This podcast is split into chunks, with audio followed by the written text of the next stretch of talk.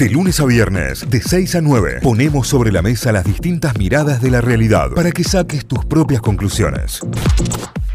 Vamos a repasar los diarios, portales informativos a esta hora en la web, las noticias destacadas, obviamente todas, todas, todas, todas, con lo que fue la elección histórica de ayer domingo 19.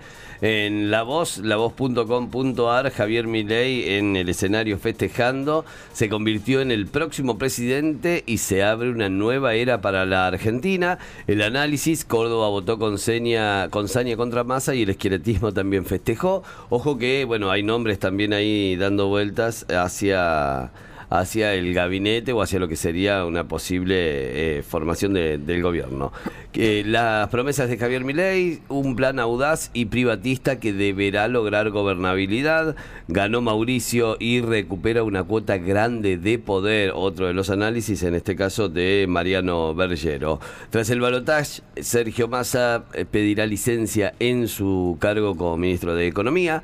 ¿Quién es Santiago Caputo, el arquitecto del triunfo de Javier Milei? Bueno, es sobrino de Nicky Caputo, sobrino también de Luis Caputo, quien estuviera eh, dentro de los equipos de finanzas del gobierno de Mauricio Macri.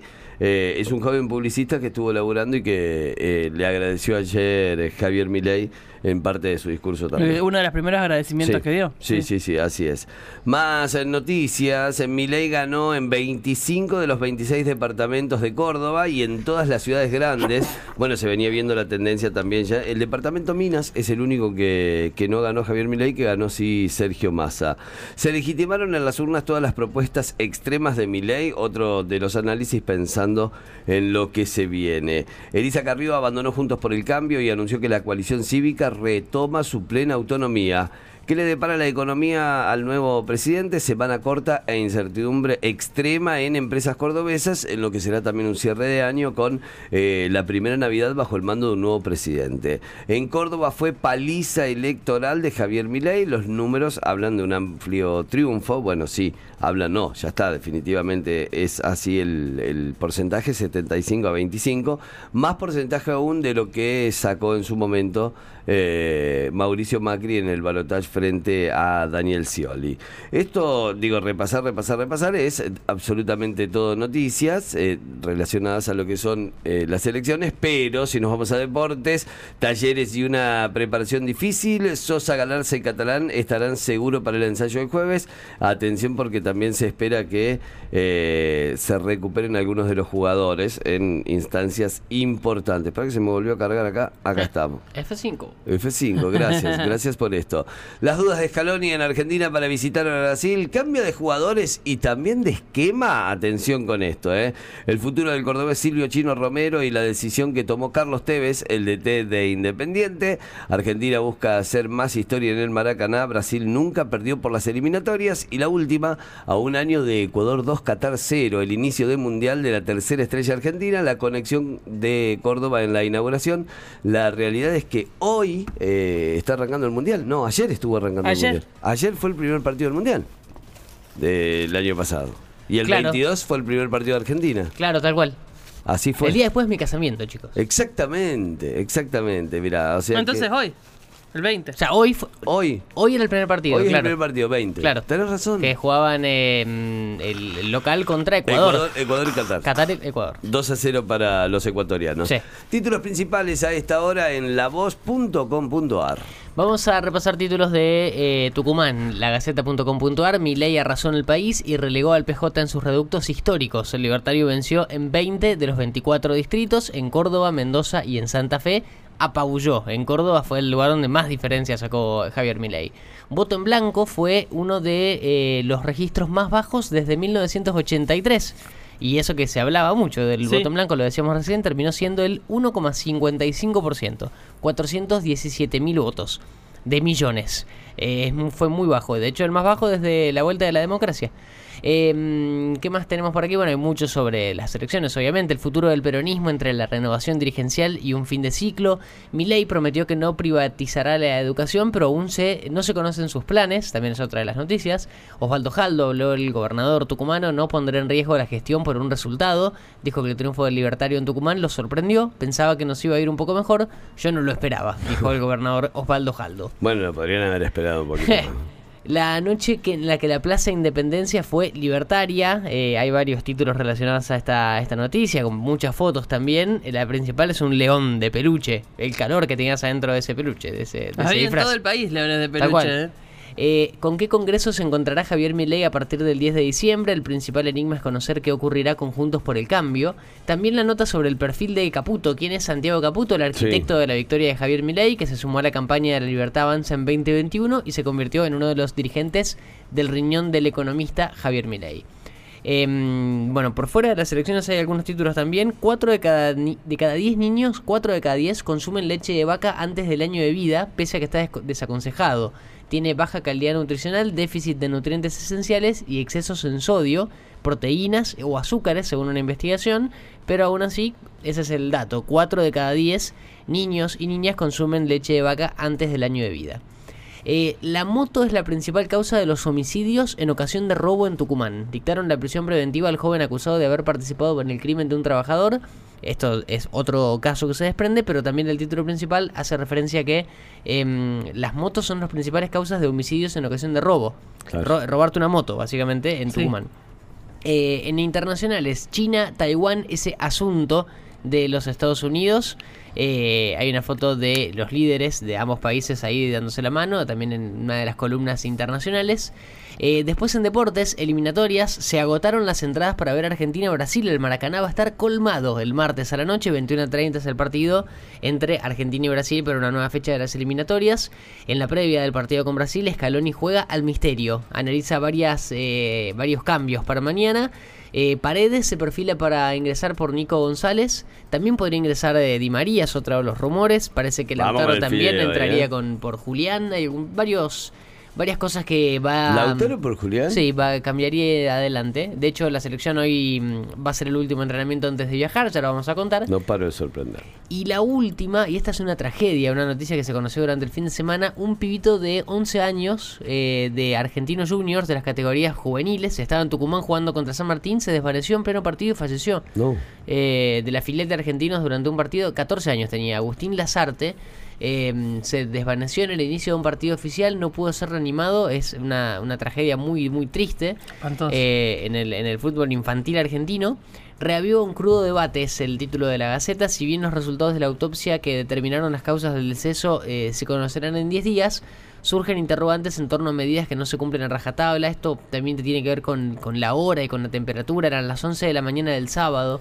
Eh, bueno, hay, hay muchas cosas para, analizar de esta situación, pero lo principal es em, la tragedia y la noticia tristísima que llega desde Tucumán, que llegó desde Tucumán el sábado y que sigue siendo parte de los títulos principales eh, de la Gaceta. Que terminamos el recorrido así, con, este, con esta data, eh, lagaceta.com.ar, para decir también que cambiaron el diseño de la, de la parte principal. Así que eh, felicitaciones a, los diseñadores de la Gaceta, que está muy lindo para recorrer.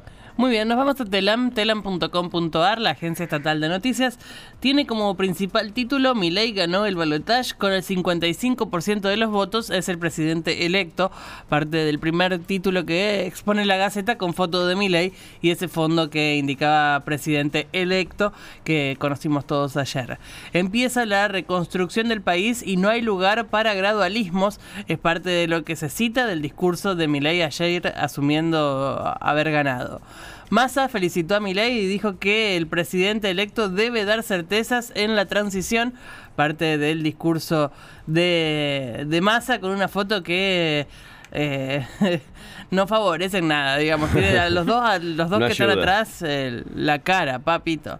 Eh, Alberto Fernández y Milei se reúnen este lunes, es por la transición, sería en horas del mediodía, es parte también de lo que cita como título eh, Telam a esta hora. Más del 76% del padrón de todo el país se expresó en las urnas con el balotage, esto es por las elecciones 2023, también el dato de una elección muy concurrida.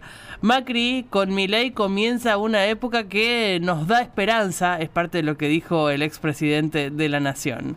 La izquierda advierte que enfrentará en la calle las políticas reaccionarias eh, que impulse Milei, es parte de lo que dijo Miriam Breckman también ayer al conocerse el, el nombre del nuevo presidente a través de un hilo de tweets. Trump, Bolsonaro, el líder de Vox y hasta Elon Musk felicitaron a Milei eh, en la jornada de ayer. Presidentes latinoamericanos felicitaron a Milei, llamaron a trabajar en conjunto, incluso Lula da Silva, con quien Milei prometió romper relaciones, eh, fue muy augurioso de, la llegada de un nuevo presidente. Eh, el chileno Gabriel Boric también lo saludó. Bueno, todos, todos los presidentes latinoamericanos fueron parte de este saludo al nuevo presidente electo de la Argentina. Scaloni, entre dos opciones eh, en Argentina para ir por el resultado eh, positivo ante Brasil, el entrenador argentino de fútbol que el martes visita a la verde amarela en el Maracaná aún no paró al equipo que dé indicios eh, para el clásico. La, de- la delegación viajará hoy lunes eh, tras el entrenamiento hacia Brasil. Eh, veremos que, a quién para, a quién pone en el equipo, a quiénes son los seleccionados en este caso. El dólar cripto supera los mil pesos tras el triunfo de Javier Milei en el balotage. Eh, esto hay que tenerlo en cuenta. Esto es el precio que se maneja en las plataformas de intercambio. Historia viviente. Djokovic le ganó a Sinner y logró su séptimo ATP Finals. Así que es Básicamente eso, no la, el Nole eh, ganó otro trofeo más y lo sigue poniendo en el podio de todos los trofeos habidos y por haber. Eh, este es un dato histórico muy interesante, por cierto. Subastaron el bicornio, no sabía que se llamaba así, de Napoleón, el sombrerito de Napoleón. Ah, mirá. Lo subastaron por una suma millonaria. Eh, finalizó en 2,1 millones de dólares el ah, la camiseta de Maradona la pagaron más. de por el bicornio Sacala. de, de Napoleón.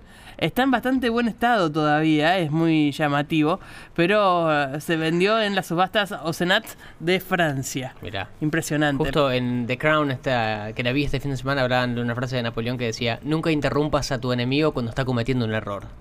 Oh. Tuki. Ahí tenés. Iba a agregar una cosa que no se dice.